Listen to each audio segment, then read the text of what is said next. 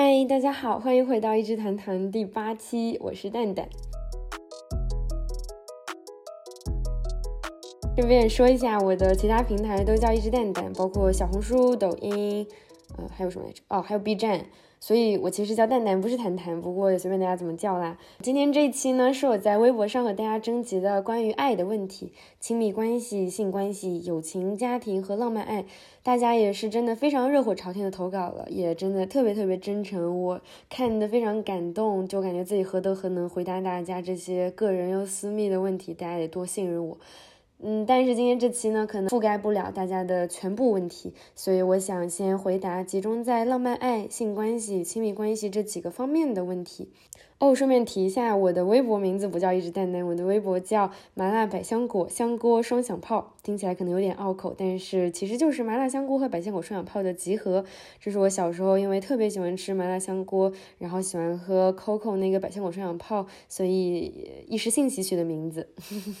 嗯，之后可能也会在上面征集一些关于播客的话题，或者大家的一些私信，所以如果大家有需要的话，可以去微博找我。其实是想要和大家聊点轻松的，聊点小爱呀、大爱呀、情情爱爱呀这种嗯浪漫的事儿的。但是毕竟仍然还是一个 patriarchy 父权社会下，也毕竟我的听众朋友们大多数还是异性恋或者。仍然是异性恋，所以可能还是不免严肃的会聊到一些这个结构下对女性的困境。我也不想老是和大家扯大词儿，因为其实我也只是看了一些书，然后偷来了一些看似高深的词汇，所以也不想班门弄斧和大家讲点心灵鸡汤。我会尽量结合我自己的感受来和大家进行一些亲切的聊天，然后也不希望我们的关系是我单方面输出的。嗯，每次。播客下大家的留言，大家分享自己的经历，对我来说都非常非常重要，所以仍然希望大家多多留言，期待听到大家的感受和想法。第一个问题是，网上有一句被误传很久的张爱玲小说里的话：“通往女性心房的道路是阴道。”但仍然想借此与你探讨，在你看来，拥抱、接吻与性行为对于男性和女性的意义分别是什么呢？是不是身为女性，身体的构造、激素的分泌自带的母性就会使我们无法将性与爱完全分离呢？这句话既然已知是误传，那我也就不谈及媒体在传播这句话背后的一些传播性的意义。就这句措辞本身来说，它的含义也有点太不准确了。如果它指的是阴道，那这句话就只是父权社会下男本位无脑幻想的投射而已。再怎么说，改成阴蒂会不会更合理一点？拥抱、接吻与性行为的意义，不好意思，我的 Google。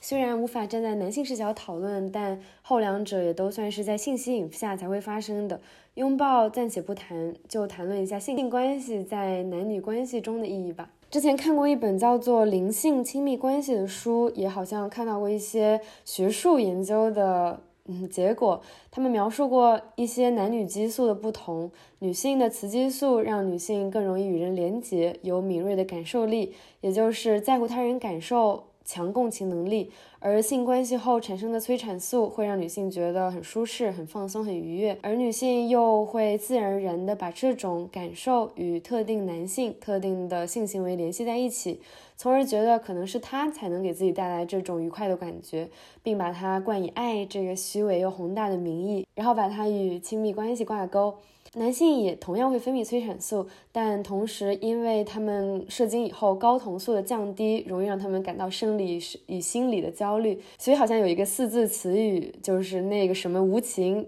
嗯，有点污秽，所以不想讲在这里，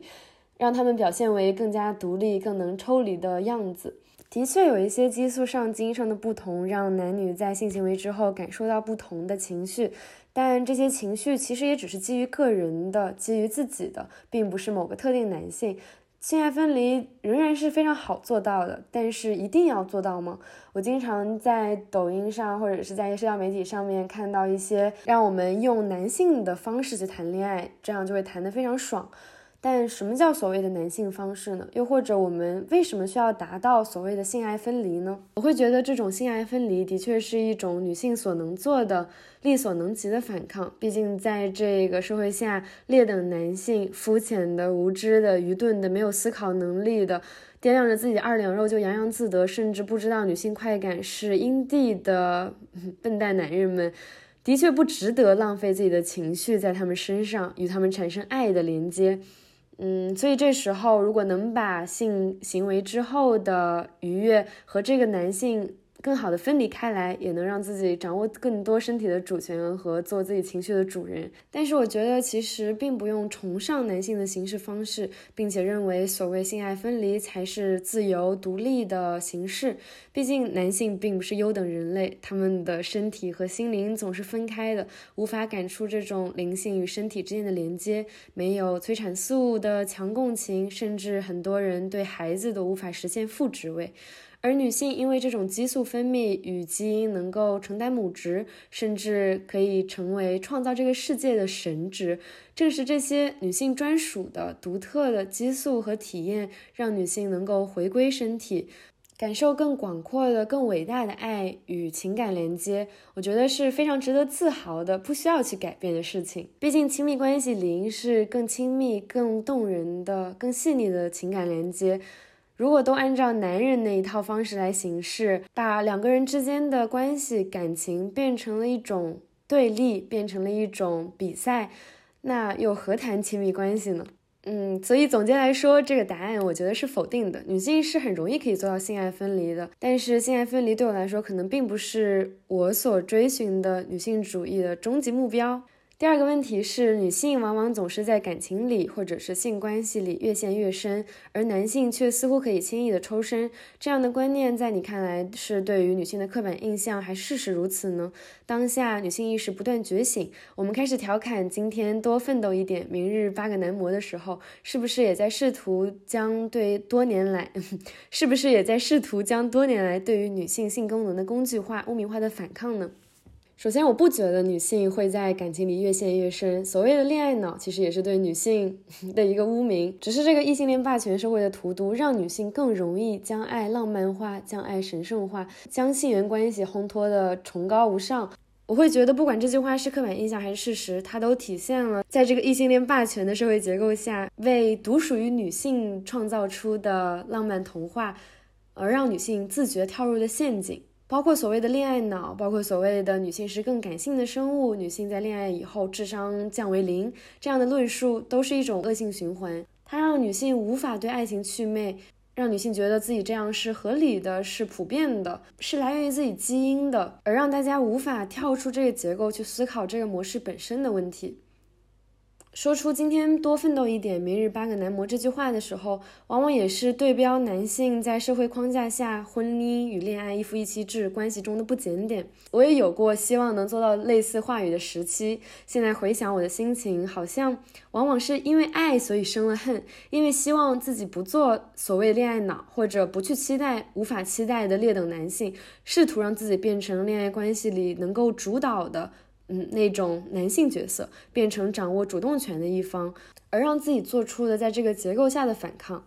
的确在传统的性缘关系下，面对这些非人的男性，这样的确是某种反抗。但我会觉得它不是最完美的解决方式，因为我们无需对标社会中的男性，女权所期望达成的也不是既定结构的对立面，不是性别互换。或者是成为他们的样子来展示自由和权利，但现实来说，这样的反抗也的确是力所能及的一部分。如果无法纠正自己的异性恋取向，很多已经觉醒了的女性朋友总是会为此困扰。这种又厌男又爱男的心态，让女性戒不掉男性，又已知他们的劣根性，所以只能通过这样降低期待，或者是模块化自己的需求来自我保护。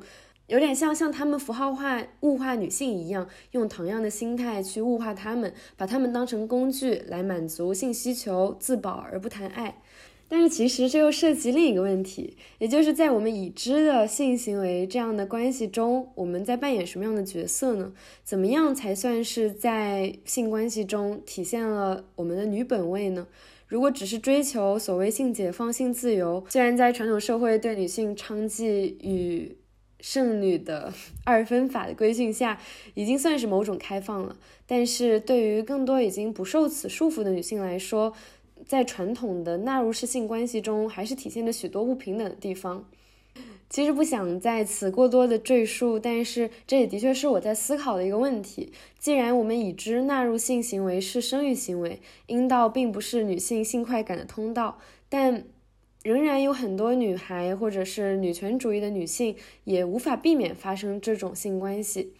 我会把我的无法拒绝的这种纠结归因于关系的张力。当然，在性关系中演出快感这种戏码，也体现着女性本位的缺失，体现了女性的确一直作为性客体的这种服务性的角色。有时候我会感觉，在性关系中，也就是我们平时所看的那种 porn，嗯，或者各种影视作品中，男性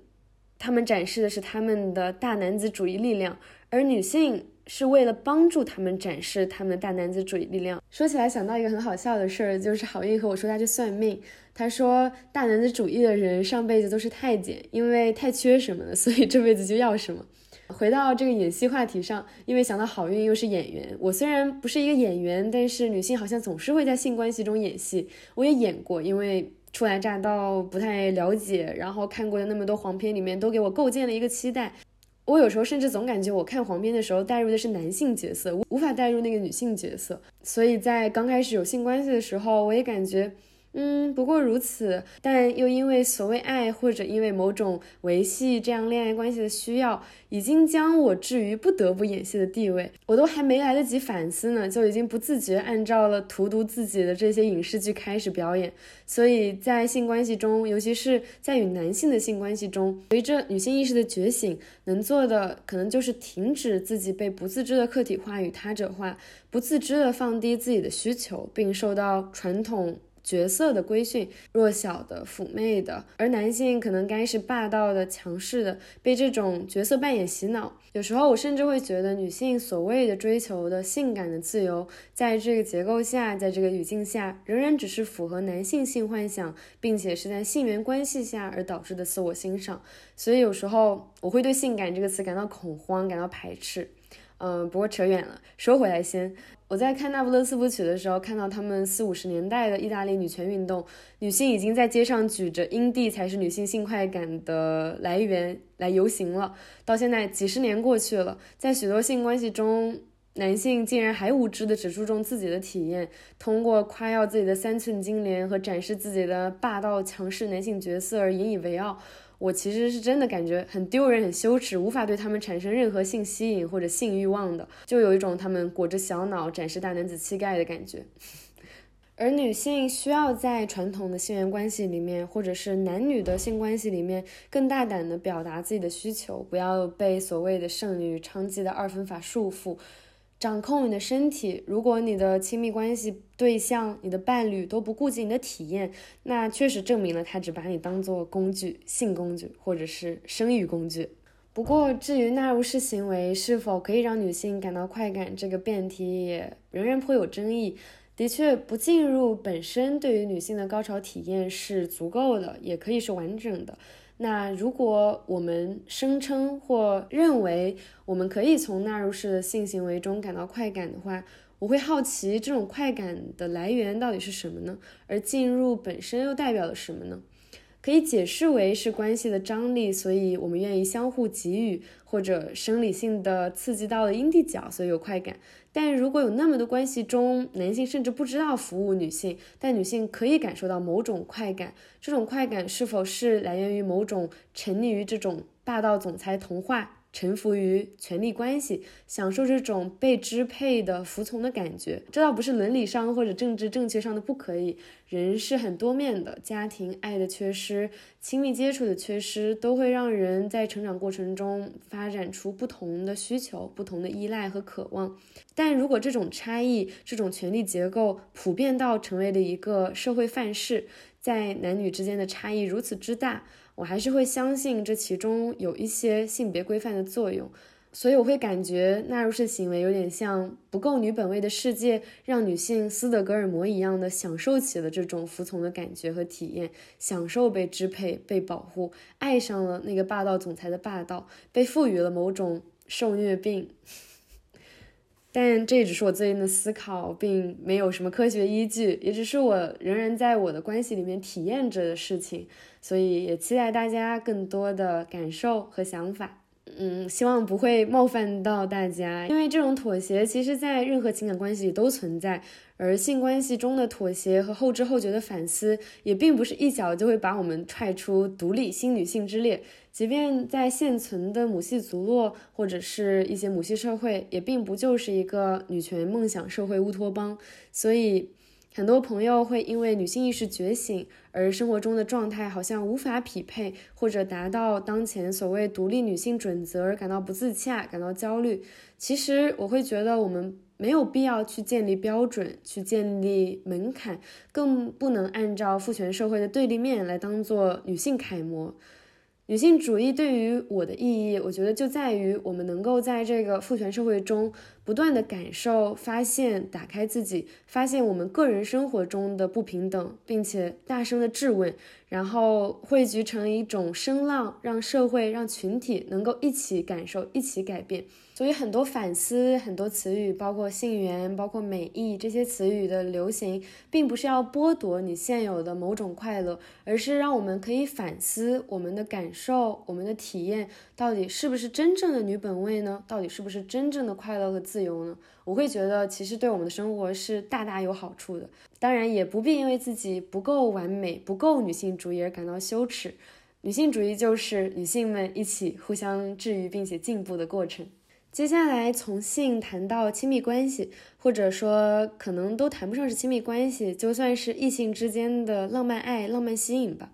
有观众朋友提问说，有时感觉到别人对你的好、对你的爱，虽然在心底很感动、很珍惜，但是接下来就会想会不会给人添麻烦。也无法走入一段亲密关系，总是会刻意端着自己，可能是想在他们面前展现完美的一面，但是这也将对方越推越远。或者更困扰我的是如何去接纳一个男生。这个问题我其实也挺感同身受的，可能也是大多数的异性恋的女生，或者是在这种异性恋主导的亲密关系模式下，都会经常产生的问题。问题里所描述的这种面对性缘关系的不自在、端着，其实好像也是某种社会塑造的。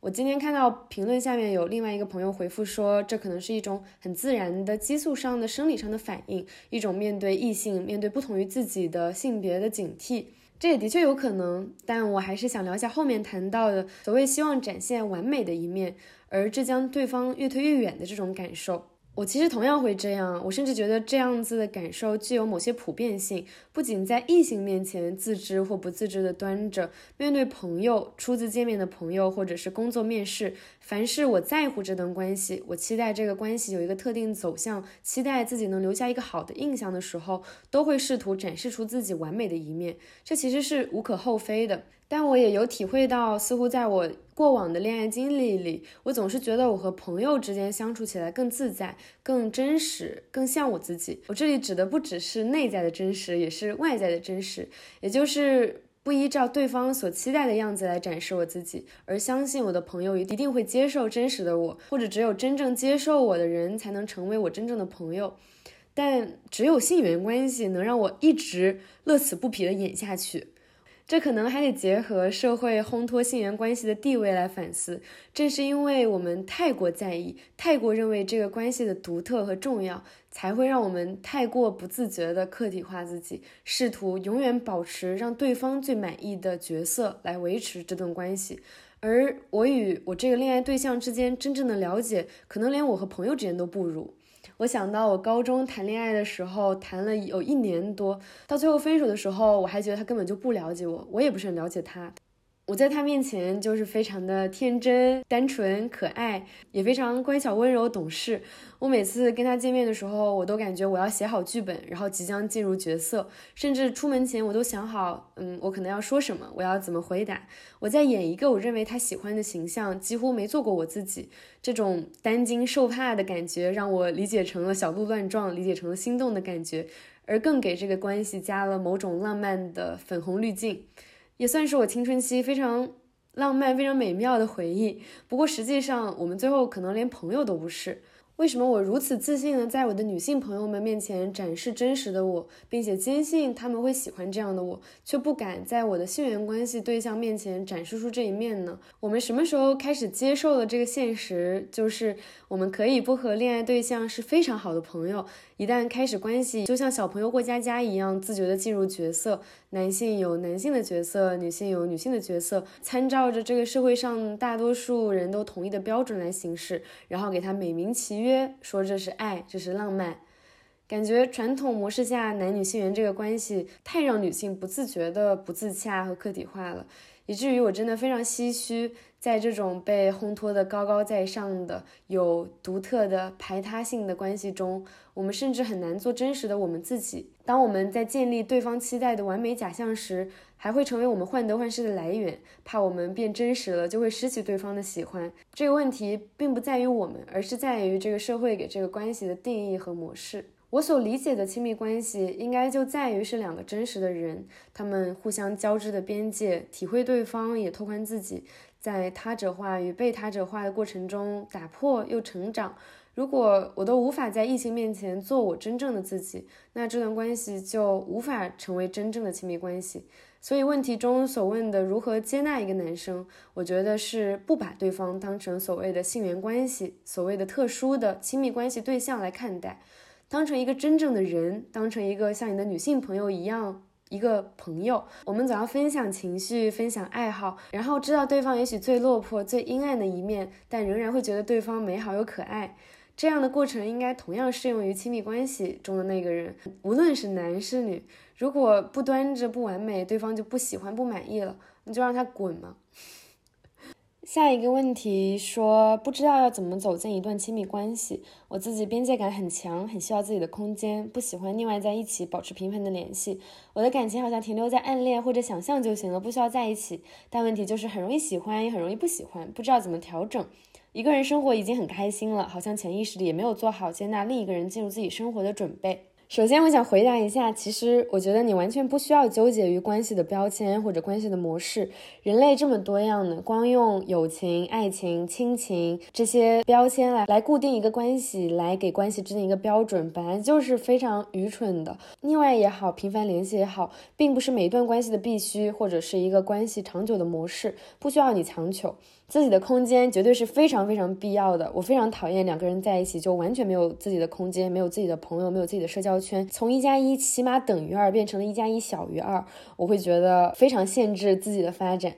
而你后面所说的很容易喜欢，很容易不喜欢，暗恋就够了，不需要开始一段关系。我觉得这也很好啊，暗恋其实是最美好的事情吧，完全是自己的事情，不关心对方真实的人是怎么样的，只要通过自己的滤镜和想象，就可以满足自己的期待和情绪了，同时也能感受到这种恋爱的感觉，这种关系的张力，也不用磨合，不用失望。要是我有暗恋的能力，我希望我能多暗恋几个，我还可以同时暗恋好几个，也不受到任何道德制约，就可以实现。暗恋一个人五年，但中间又暗恋其他很多人，这种美好景象。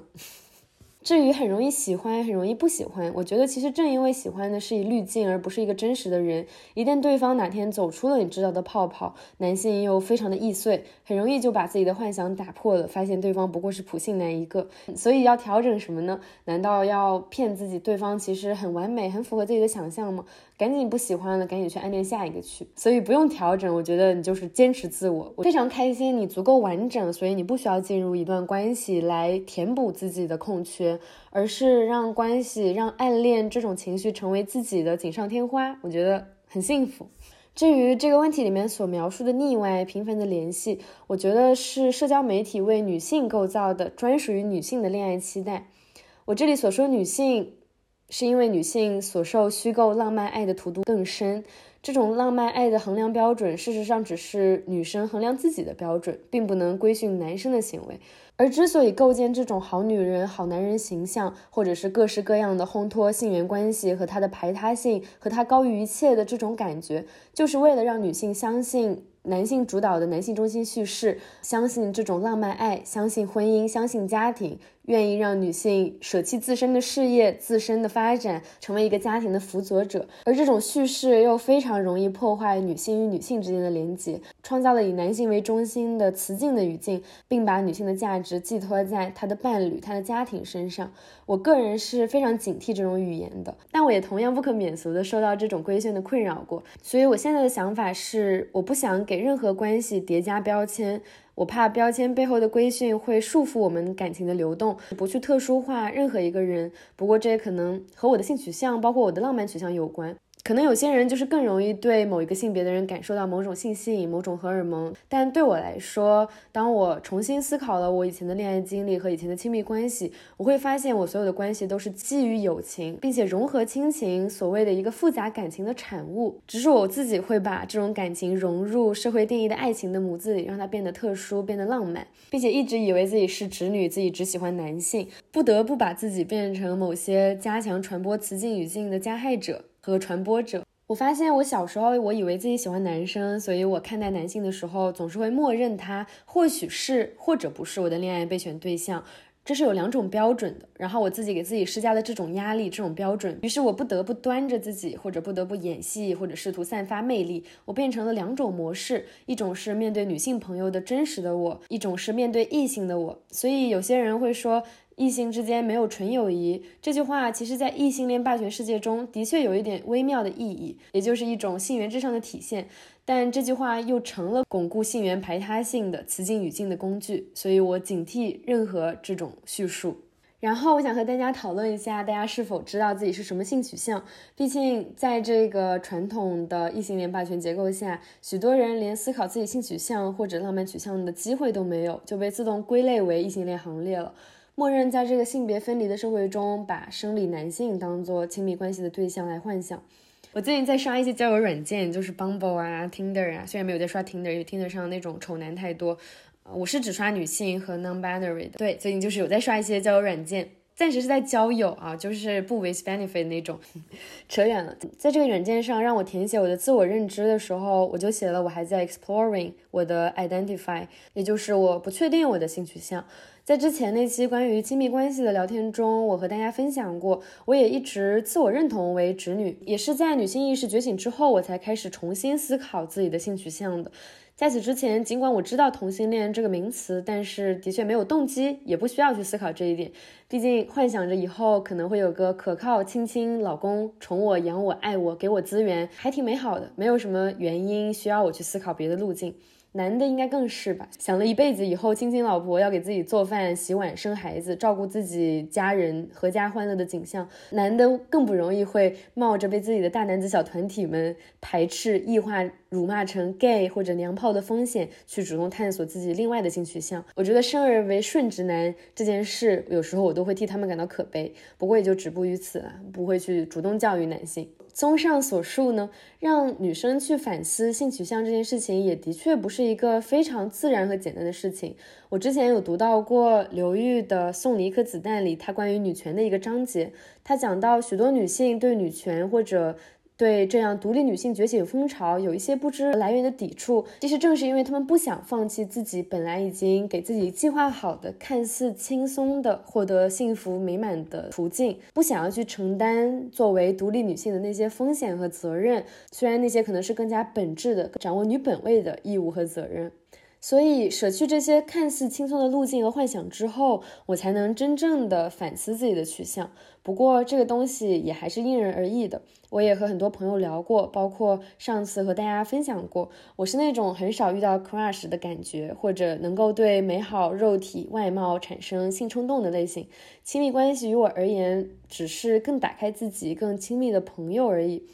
我可以称呼我和我的好朋友也是亲密关系。问题其实只在于我是否愿意让我自己麻烦他人，把一部分的自我交给别人，给对方试探我边界的权利，并且有可能会打破我的边界，让对方一起构建我在我心里和对方心里的形象。其实我现在的亲密关系，并且我未来的亲密关系，本质上与我和我从前的女性朋友之间的感情并没有什么差别，